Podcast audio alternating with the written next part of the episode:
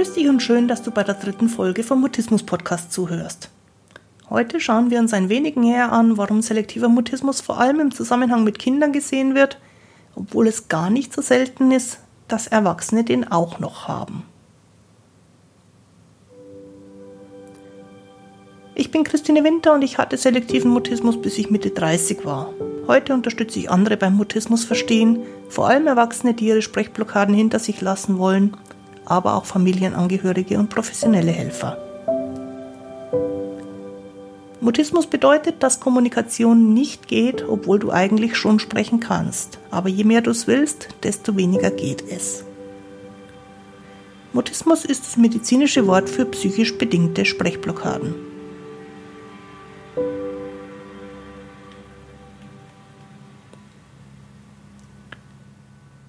Du erfährst in dieser Folge, dass selektiver Mutismus seiner Definition nach eine psychiatrische Kinderkrankheit ist dass der selektive Mutismus zwar immer in der frühen Kindheit kommt, aber später nicht unbedingt von allein wieder weggeht. Und wir reden über den großen Irrtum, dass ein Problem erst dann da ist, wenn es offiziell festgestellt wurde. Los geht's, lass uns über Sprechblockaden reden.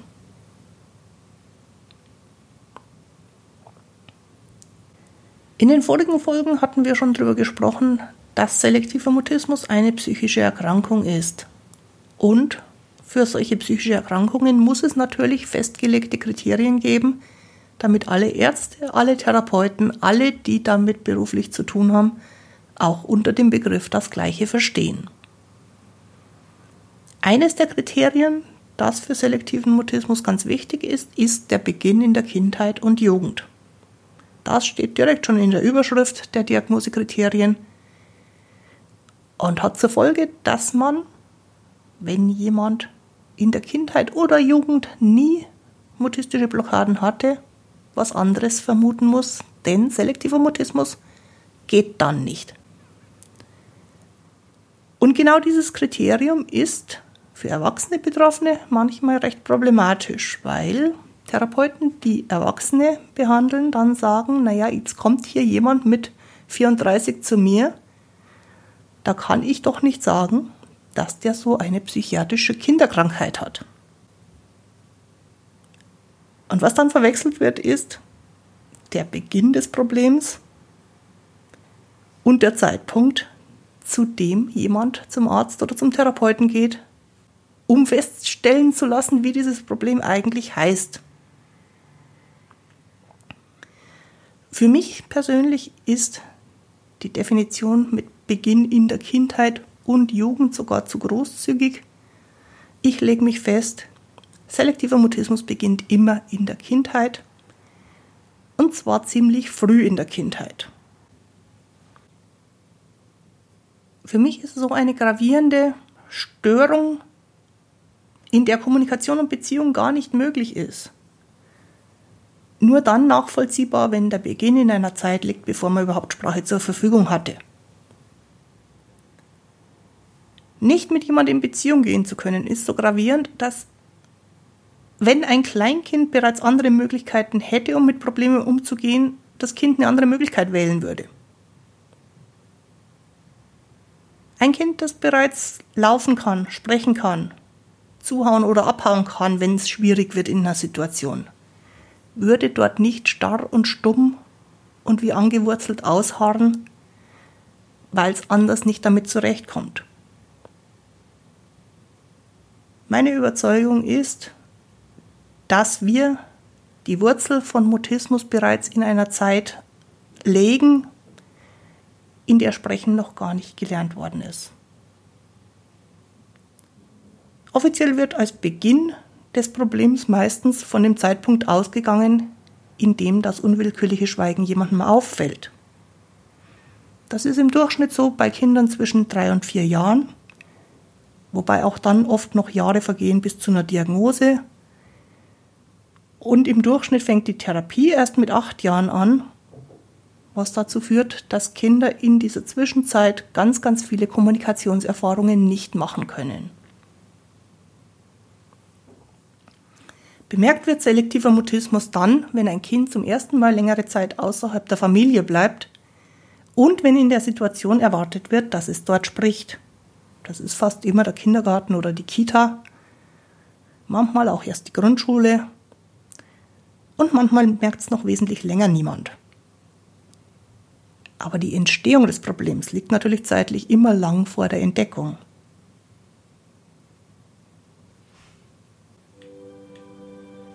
Selektiver Mutismus wirft eine Menge Fragen und Probleme auf.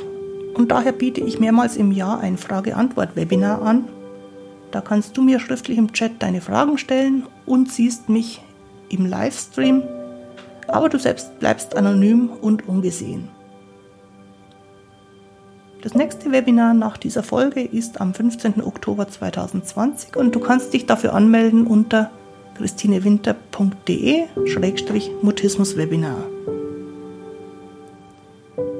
Übrigens gilt dieser gleiche Link auch für alle späteren Frage-Antwort-Webinare. Wenn du also erst nach Oktober 2020 zuhörst, dann geh einfach auf die gleiche Webseite und du siehst, ob und wann wieder ein Webinar von mir geplant wird. Die Internetadresse ist christinewinter.de-mutismuswebinar.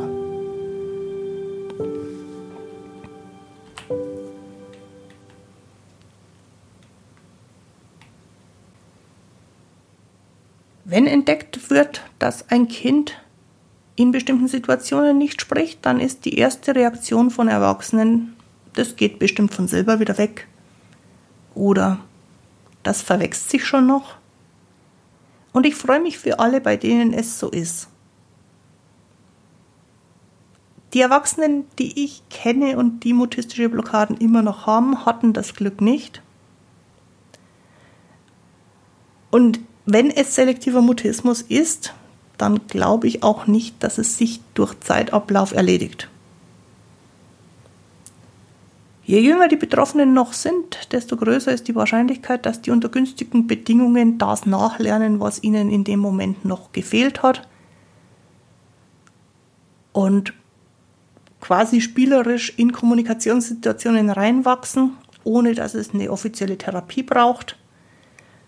Je länger das Problem schon da ist, desto schwieriger wird das.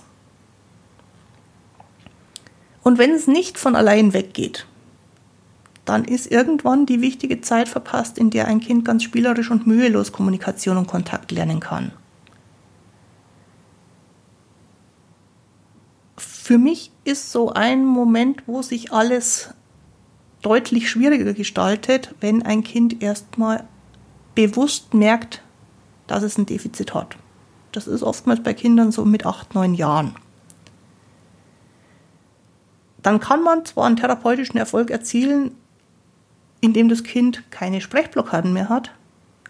Aber es wird dann sehr, sehr stark darüber nachdenken, was zum Beispiel jetzt die Menschen, die es bisher nur Schweigen gekannt haben, denken werden, wenn es plötzlich das Sprechen anfängt. Und das macht die Sache sehr viel schwieriger. Kinder, die erst vier oder sechs oder sieben Jahre alt sind, machen sich darüber noch keine Gedanken, weil die sich selber so erleben, wie sie heute halt sind. Und wenn sie heute so sind und morgen anders sind, dann machen die sich keinen Kopf drum. Deswegen, wenn du jetzt zuhörst und für ein Kind verantwortlich bist, das im Alter zwischen drei, vier und sieben, acht Jahren ist, such Hilfe für das Kind. Im günstigsten Fall stellt man noch ein paar Therapiestunden fest, dass alles nicht so tragisch war und es tatsächlich praktisch von selber weggeht, dann ist super. Und in dem Fall, dass es mehr Therapiestunden braucht, ist es auch super, weil das die Zeit ist, in der es am einfachsten geht. Wenn du den Verdacht hast, dass dein Kind oder jemand in deinem Umfeld selektiven Mutismus hat, sollte dir bewusst sein, dass nicht alle Kinderärzte diese Erkrankung überhaupt kennen. Und auch Kinder- und Jugendpsychiater, die eigentlich dafür zuständig sind, denken nicht unbedingt zuallererst an selektiven Mutismus, wenn ihnen ein zu stilles Kind vorgestellt wird. Ärzte und Therapeute für Erwachsene wissen häufig überhaupt nichts über selektiven Mutismus, stufen im günstigsten Fall das als eine psychiatrische Kinderkrankheit ein, mit manchmal auch recht abenteuerlichen Begründungen. Zum Beispiel solchen Dingen, die ich selber schon gehört habe, wie es geht in der Pubertät immer von selber weg. Erwachsene haben sowas nicht. Oder das kann kein selektiver Mutismus sein, sondern irgendwas anderes.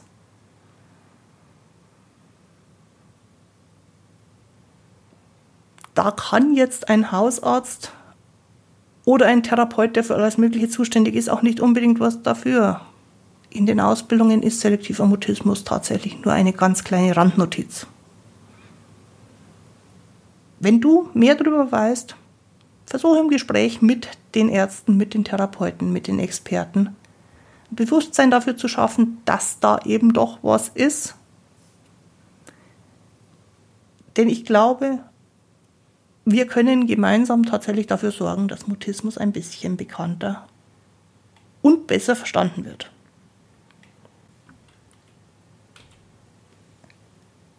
Ein weit verbreiteter Irrtum ist, dass ein Problem erst dann da ist, wenn es offiziell festgestellt worden ist. Bezogen auf selektiven Mutismus heißt das, erst wenn ein Arzt oder ein Therapeut sagt, das ist selektiver Mutismus, dann ist das selektiver Mutismus. Aus dem Blickwinkel von Ärzten und Therapeuten ist es tatsächlich so. Da beginnt eine Krankheit damit, dass man eine Diagnose hat. Aus dem Blickwinkel der Betroffenen ist es natürlich völliger Quatsch. Da hat etwas schon längst begonnen. Und wenn man nicht schon deutlich selber gemerkt hätte, dass da ein Problem ist, dann würde man ja gar nicht erst zum Arzt, zum Therapeuten gehen. Und da kommen wir wieder auf den Eingangspunkt zurück. Mutismus beginnt in der Kindheit und zwar früh in der Kindheit egal wann offiziell jemand kommt und sagt, jetzt haben wir eine Diagnose.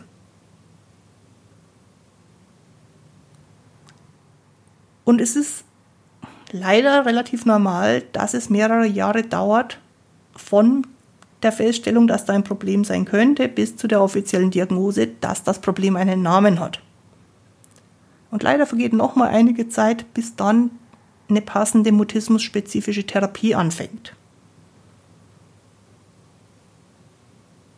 Das Problem ist die ganze Zeit da. Wenn du das Gefühl hast, da ist ein Problem, dann warte nicht, ob das Problem sich alleine vom Acker macht. Sollte das Problem plötzlich weg sein, ist auch nicht schlimm, im Gegenteil. Aber schau, dass diese Wege, die nun mal eine Weile dauern, möglichst früh begangen werden.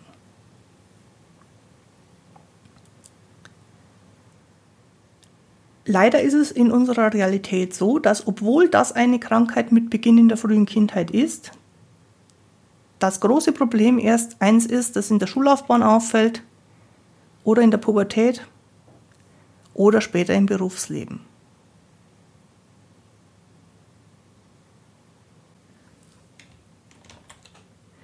Was du aus meiner Sicht heute mitnehmen kannst, ist, dass der selektive Mutismus als psychische Erkrankung seine Wurzeln ganz, ganz früh im Leben hat.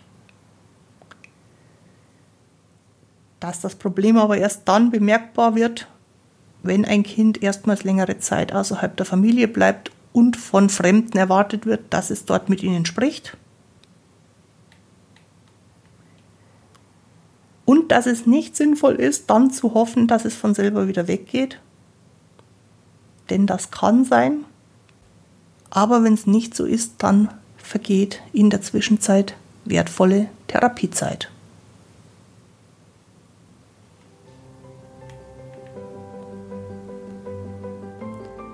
Zur heutigen Folge gibt es auch wieder auf der Internetseite christinewinter.de-mutismus-podcast ein paar weitere Informationen und du kannst mir gerne dort auch einen Kommentar hinterlassen mit deinen Gedanken zur Folge, mit Themenwünschen, mit Fragen für die nächsten Folgen. Ich wünsche dir jetzt eine gute Zeit. Bis zum Wiederhören. Tu dir gut, deine Christine Winter.